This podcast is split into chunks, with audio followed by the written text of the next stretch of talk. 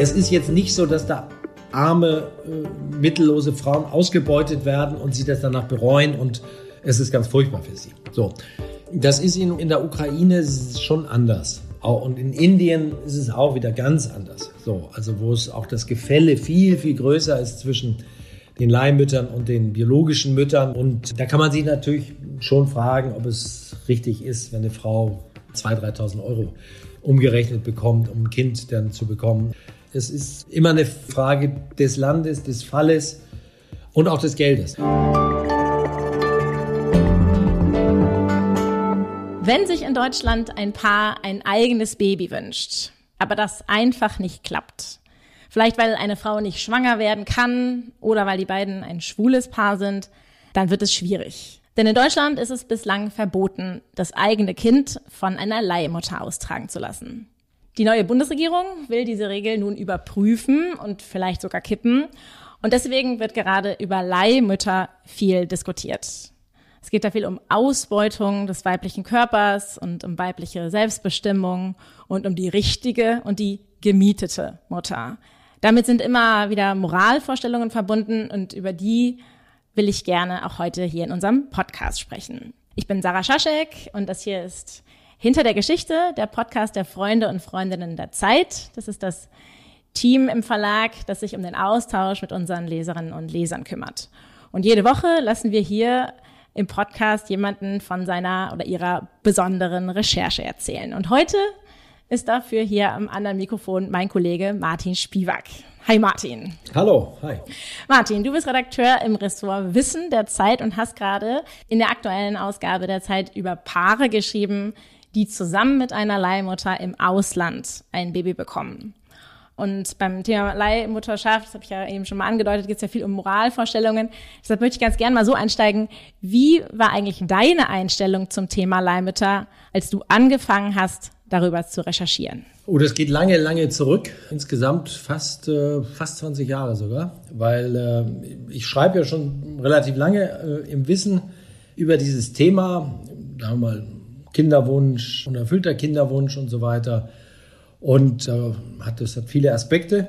Und ein Aspekt war immer Leihmutterschaft auch. Nur war diese Form äh, zu einer ja, Familiengründung zu kommen eigentlich in Deutschland nie ein großes Thema. So, also als ich davor, ich sag mal, ja, sehr grob so 2001, 2002 angefangen habe, mich mit dem Thema zu beschäftigen, hatte ich auch mal, ich habe dann auch ein Buch geschrieben, auch für dieses Buch hatte ich mal versucht, Menschen aus Deutschland, die sich sozusagen, also die diesen Weg gegangen sind, zu finden und bin eigentlich aber überhaupt keinen gekommen. Also da gab es noch keine irgendwelche Websites oder auch keine Gruppen oder keine Hilfe oder so. Das änderte sich denn so ein bisschen, ja, vielleicht so zehn Jahre später langsam. Da gab es erste Paare in den USA, das versucht haben, ein bisschen später verstärkt in ähm, homosexuelle oder insbesondere schwule Paare. Da war es dann schon einfacher ja, so und eigentlich hat es einen richtigen Schub ist vielleicht zu viel gesagt, aber das, das ist wirklich doch einige, es gibt keine Zahlen, aber ich vermute mal einige hundert sind in Deutschland, ähm, vielleicht auch mehr, die diesen Weg gehen. Ja, ich würde sagen so seit drei bis fünf Jahren sozusagen. Und das habe ich eigentlich immer beobachtet wollte dazu auch immer mal was schreiben, aber irgendwie war nie der richtige Zeitpunkt, beziehungsweise am Anfang gab es auch nicht viel dazu. Und ähm, insofern, ähm, ja, hat sich auch so ein bisschen meine Einstellung, weiß ich gar nicht, aber mal so formuliert, ich hätte vor bis vor fünf Jahren nicht gedacht, dass das ein, in Deutschland ein Thema wird, sagen wir es mal so. So, ich hätte nicht gedacht, dass das viele machen und ich hätte es nicht, es recht nicht gedacht, dass es auch ein politisches Thema wird, also dass politisch tatsächlich darüber diskutiert wird, das eventuell auch in Deutschland zu legalisieren. Also das ist schon eine interessante Entwicklung. Ähm, für alle, die das Stück noch nicht gelesen haben, aber am Thema interessiert sind, erzähl doch mal, worum es in dieser Geschichte jetzt geht. Na, eigentlich ist es die Geschichte hauptsächlich eines Paares, wobei ich eigentlich hauptsächlich mit der Frau viel gesprochen hatte, mit dem Mann so gut wie gar nicht. Aber die Frau hat es in dem Fall auch sehr stark in die Hand genommen, muss man sagen. Und anhand ihrer Geschichte habe ich so ein bisschen verfolgt über die Monate, wie sie sozusagen mit Hilfe einer Leihmutterschaft ja bald dann wahrscheinlich zu einem Kind kommt. So, also das ging über so ein halbes Jahr ungefähr. Ich habe sie dann auch zweimal besucht dort, wo sie wohnt. Der Name ist dann geändert, weil sie das dann nicht mehr wollte. Das ist, ähm, kann ich auch noch was zu sagen, zu sagen, dass sie mit Namen und Bild, das wollte sie nicht am Anfang nämlich, oder war, hatte nichts dagegen, in die Öffentlichkeit, in der Öffentlichkeit erscheint. Und die habe ich dann so ein bisschen begleitet und habe sie gefragt, ja, was ihre Vorgeschichte ist, die medizinische Vorgeschichte, so ein bisschen, auch ein bisschen, woher sie kommt, so das Milieu und so weiter, äh, was ihr Mann so macht, was sie so macht und wie ihr Entscheidungsprozess war, sozusagen. Und dann sind die ja in die Ukraine gefahren, geflogen und habe beschrieben dann, was sie erzählt haben, äh, wie es ihnen da ergangen ist, wie sie betreut, begleitet wurden über die Leihmutter, äh, war dann auch mal dabei, wie die Leihmutter angerufen hat. Ich wollte tatsächlich auch in die Ukraine fliegen, so, aber äh, es war dann tatsächlich wegen des Krieges nicht möglich, dass ich dahin geflogen bin und habe mich dann auch relativ stark auf das Paar konzentriert und anhand dieser Geschichte, sag ich mal, so ein bisschen ja die die Thematik aufgeblättert. So, ich habe dann mit Wissenschaftlern gesprochen, die sich mit dem Thema schon lange beschäftigen habe hier so eine Initiative gesprochen von hauptsächlich ähm, schwulen Männern, die auch hauptsächlich in die USA gehen, um dort den Kinderwunsch sich zu erfüllen. So, aber das Paar ist so ein bisschen der rote Faden und darum herum, ja, habe ich weitere Recherchen sozusagen ja, eingeflochten. So. Wo hast du die beiden nochmal genau gefunden? Ja, wie habe ich die beiden gefunden? Ich glaube, wie es gar nicht so selten ist, über verschiedene Ecken. Also ich kannte diese Initiative, so, die hat sich auch mal an mich gewandt, weil sie war, wusste, dass ich da irgendwie aktiv bin. Und die hatte ich dann gefragt, ob sie mir Paare nennen können. Genau.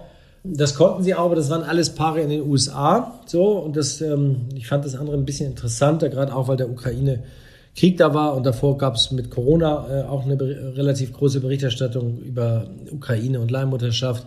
Und ähm, dann hat mir ein, ein Paar, mit denen ich länger gesprochen habe, man macht ja bei solchen Recherchen öfter mal, fragt man mehrere an. So, man guckt ein bisschen flapsig, man castet die Paare so ein bisschen sozusagen, man schaut, ja, passt das irgendwie oder sind das völlige Ausnahmen, wo der Leser sich fragt, das, ist ja komisch, das verstehe ich gar nicht, die Konstellation, wo man wahnsinnig viel erklären muss. Und gut, in einem äh, Gespräch mit einem Paar hatte ich denn gefragt, ob sie noch andere kennen und dann haben sie gesagt, ja, wir haben hier irgendwie Bekannte, die haben es auch gemacht, aber nicht in den USA, sondern in der Ukraine und die hatte ich dann gefragt und ja, so ein bisschen über zwei, drei Ecken. Genau, wir lernen die beiden ja kennen. Sie ist Leiterin einer Kunstschule. Ja, sie ist eigentlich freie Künstlerin und hat daneben eine mhm. Kunstschule. Also sie ja, macht so Kurse für Erwachsene, für Kinder, für Jugendliche, wo man sich so Also sind beide, und ich weiß nicht, jetzt habe ich gerade vergessen, was er macht. Steht, glaube ich, Steht gar nicht drin. Er ist Ingenieur. Also die beiden sind auf jeden Fall, haben auf jeden Fall, ich glaube, ein eigenes Haus oder jedenfalls ja. ein bisschen, also sozusagen sind ganz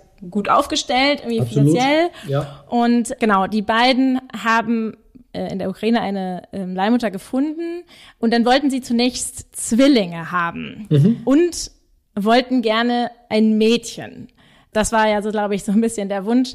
Warum hatten die so ganz besonders genaue Vorstellungen darüber, was sie gerne haben wollen? Ich würde sagen, haben wahrscheinlich viele Eltern, aber dann gibt's natürlich auch immer sozusagen diesen diesen Rahmen da, so und so viel Einfluss hat man und so viel so und so viel genau, hat man nicht. Genau, ja. und äh, das ist aber natürlich ein bisschen was anderes, ähm, habe ich jetzt gelernt bei den Leihmüttern. Genau, das ist ähm, ist nicht nicht uninteressant, äh, weil das sagt viel über menschliches Verhalten aus.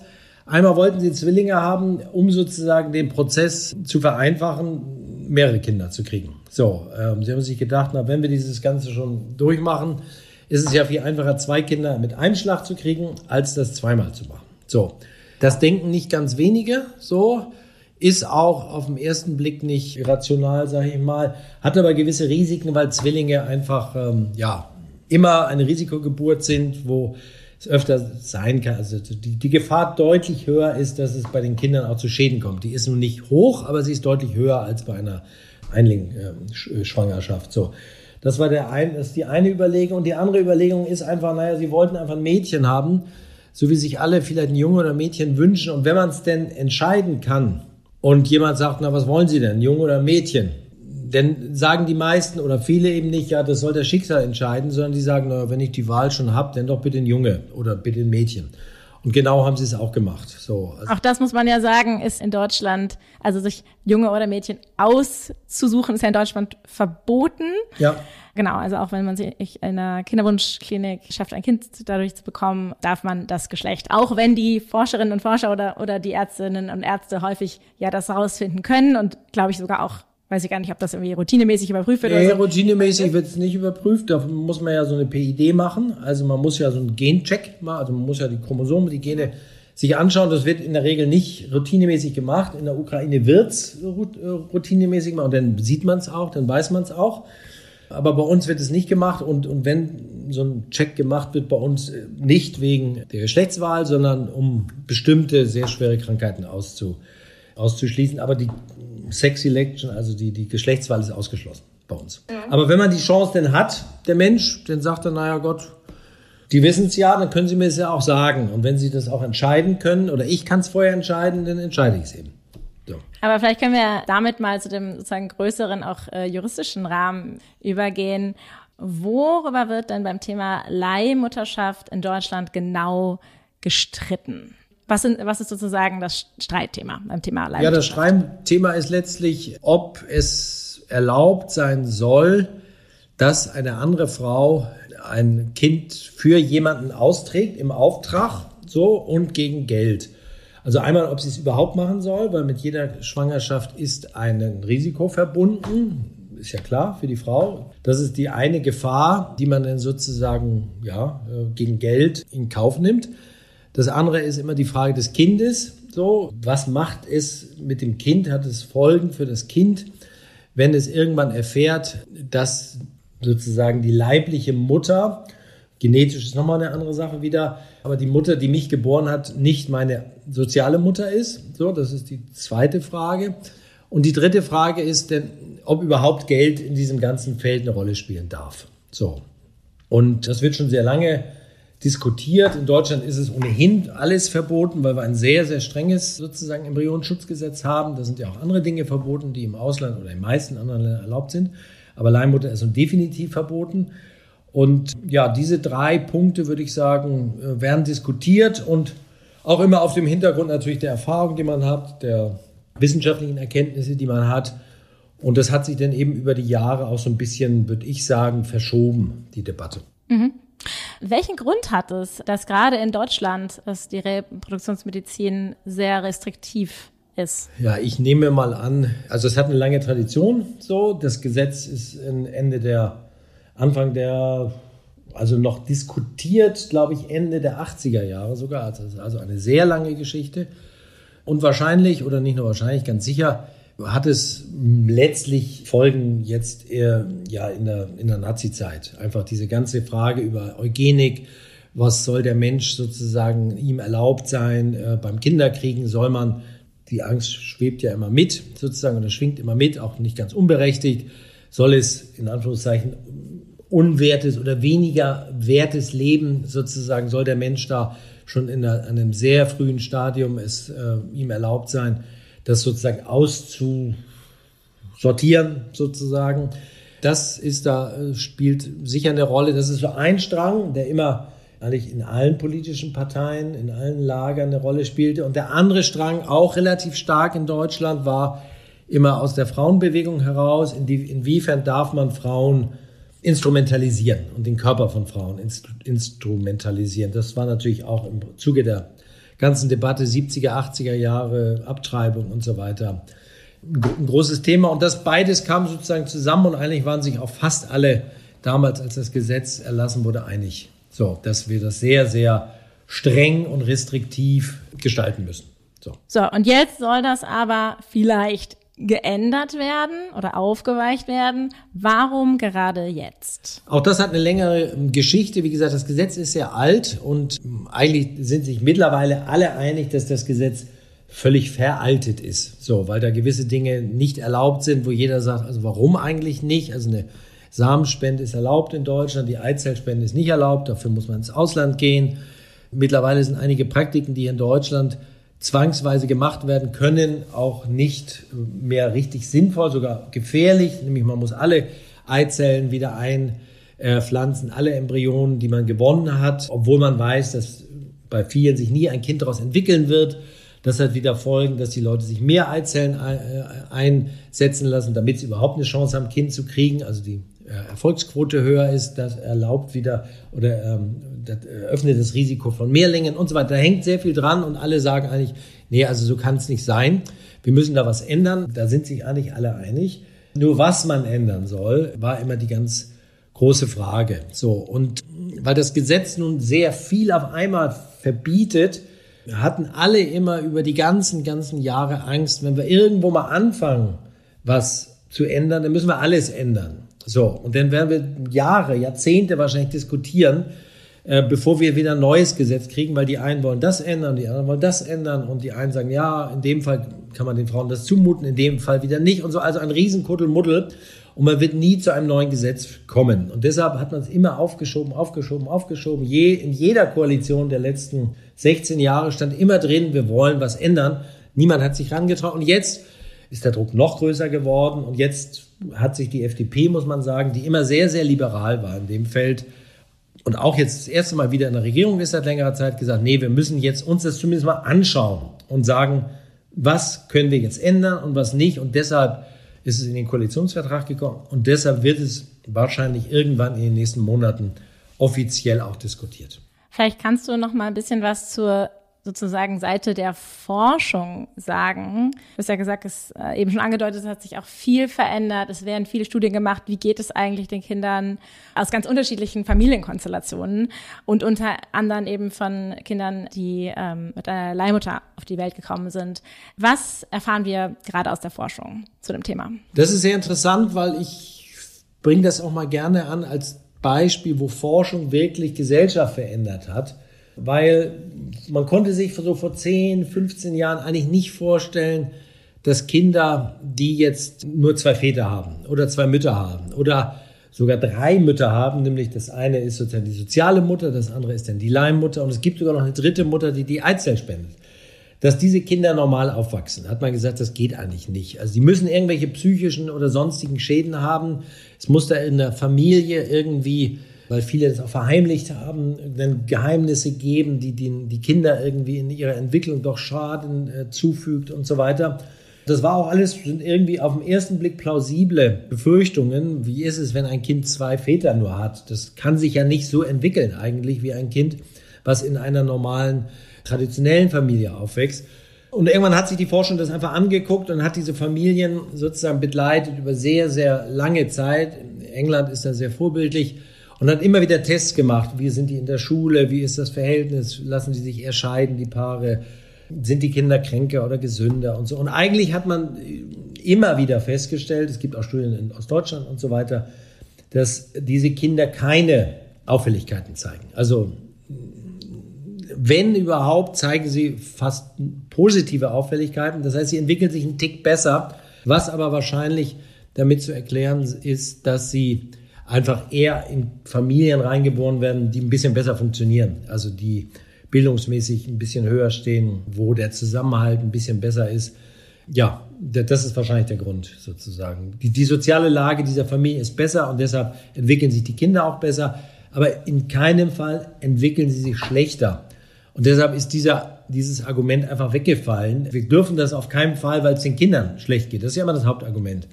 Und das kann man eigentlich nicht sagen, dass es den Kindern schlecht ist. Es geht ihnen nicht schlechter. Und das andere Argument ist ja die Frage der sozusagen austragenden Mütter. Da wird ja häufig auch sozusagen viel Sorge, Besorgnis äh, äh, verlautbart.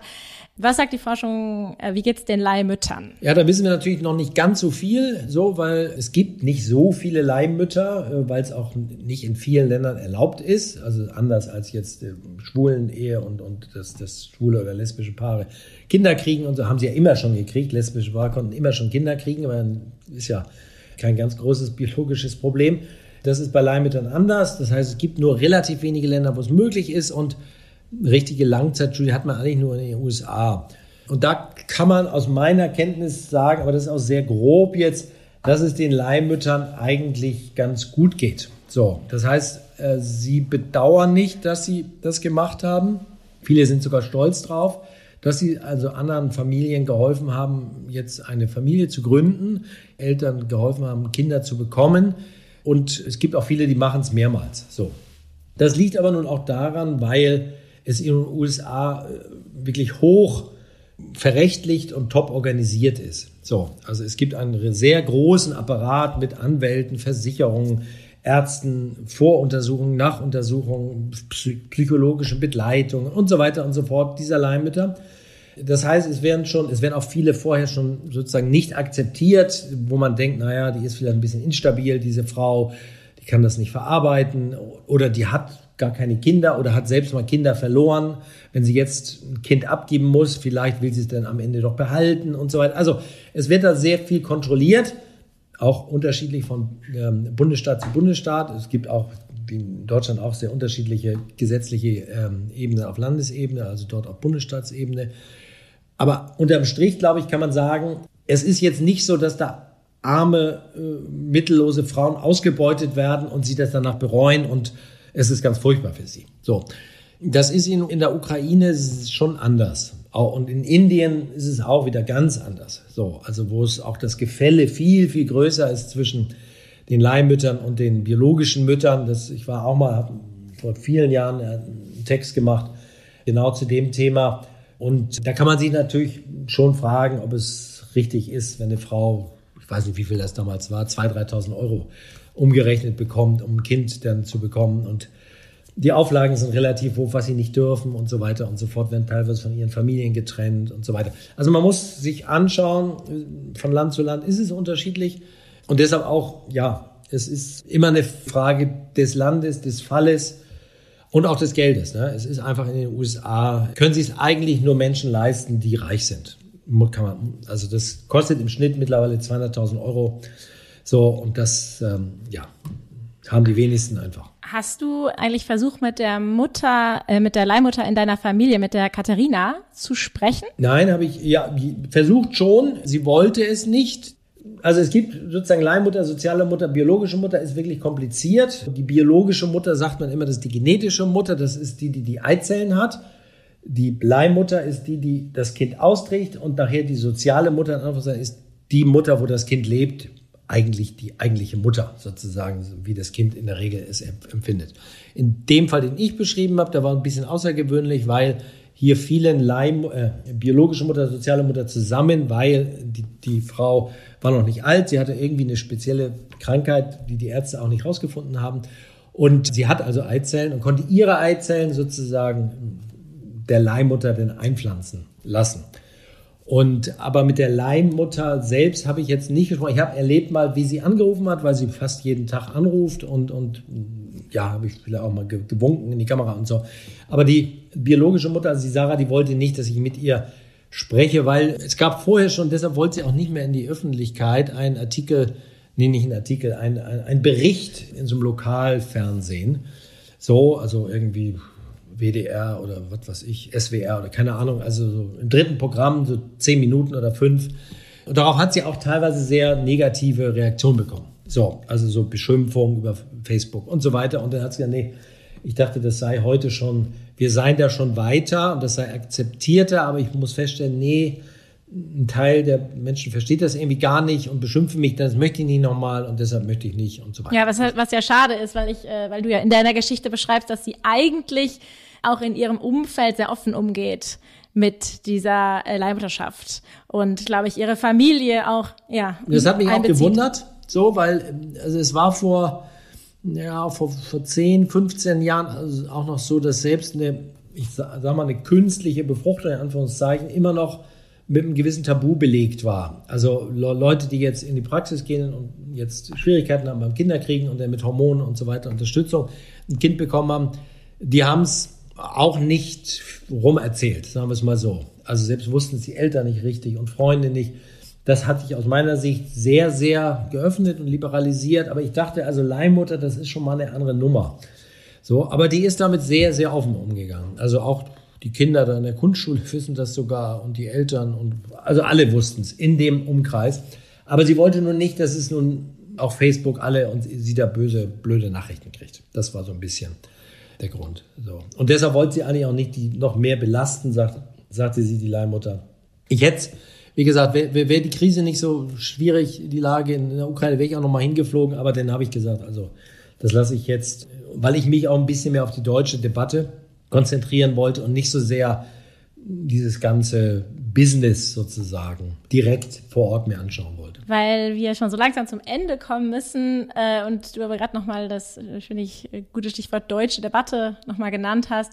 Wenn du uns einen kleinen Ausblick geben könntest, was denkst du, wie wahrscheinlich ist das tatsächlich, dass wir also ein, ein reformiertes äh, Gesetz zur Leihmutterschaft bekommen? Und was müsste in deinen Augen eigentlich passieren oder welche Regelungen müssten damit verbunden sein, damit es sozusagen ein, eine ethisch vertretbare Leihmutterschaft in Deutschland äh, wir ermöglichen könnten? Ich glaube, dass wir es irgendwann schon hier legalisiert bekommen, aber es wird sicher, also bin ich mir ziemlich sicher, länger dauern als vier Jahre. So, also in dieser Legislatur, also in, unter dieser Regierung kann ich es mir nicht vorstellen, weil die meisten, gerade auch im politischen Raum, sowohl bei den Grünen als auch in der CDU es recht, äh, weil man braucht sehr große Mehrheiten dafür, werden da nicht mitstimmen. Da bin ich mir ziemlich sicher.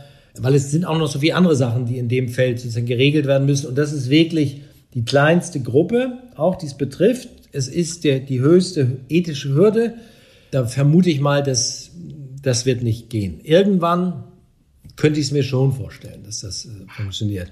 Wenn es funktioniert, wird es, glaube ich, niemals wirklich kommerziell gehen. Also das würde ich auch sagen, müsste man verbieten. Also anders als in den USA, wo es eigentlich ganz gut geregelt ist, dürften es nicht kommerzielle Anbieter sein, sondern es müssten irgendwie eine Stiftung oder also irgendwie, also nicht die da mit Geld verdienen, richtig. So, weil dann ist der Druck auf die Leihmütter schon sehr groß, weil man verliert einfach sehr, sehr viel Geld, wenn auf einmal die Leihmutter einen, Fehl, Leihmutter einen Fehler macht was es auch immer ist, oder da kommt raus, die hat jetzt einfach mal Alkohol getrunken und das Kind ist vielleicht nicht ganz gesund und die Eltern sagen, nee, will ich nicht mehr haben. Ja, was macht man denn? So, das sind alles natürlich ganz viele Regelungen, die getroffen werden müssen.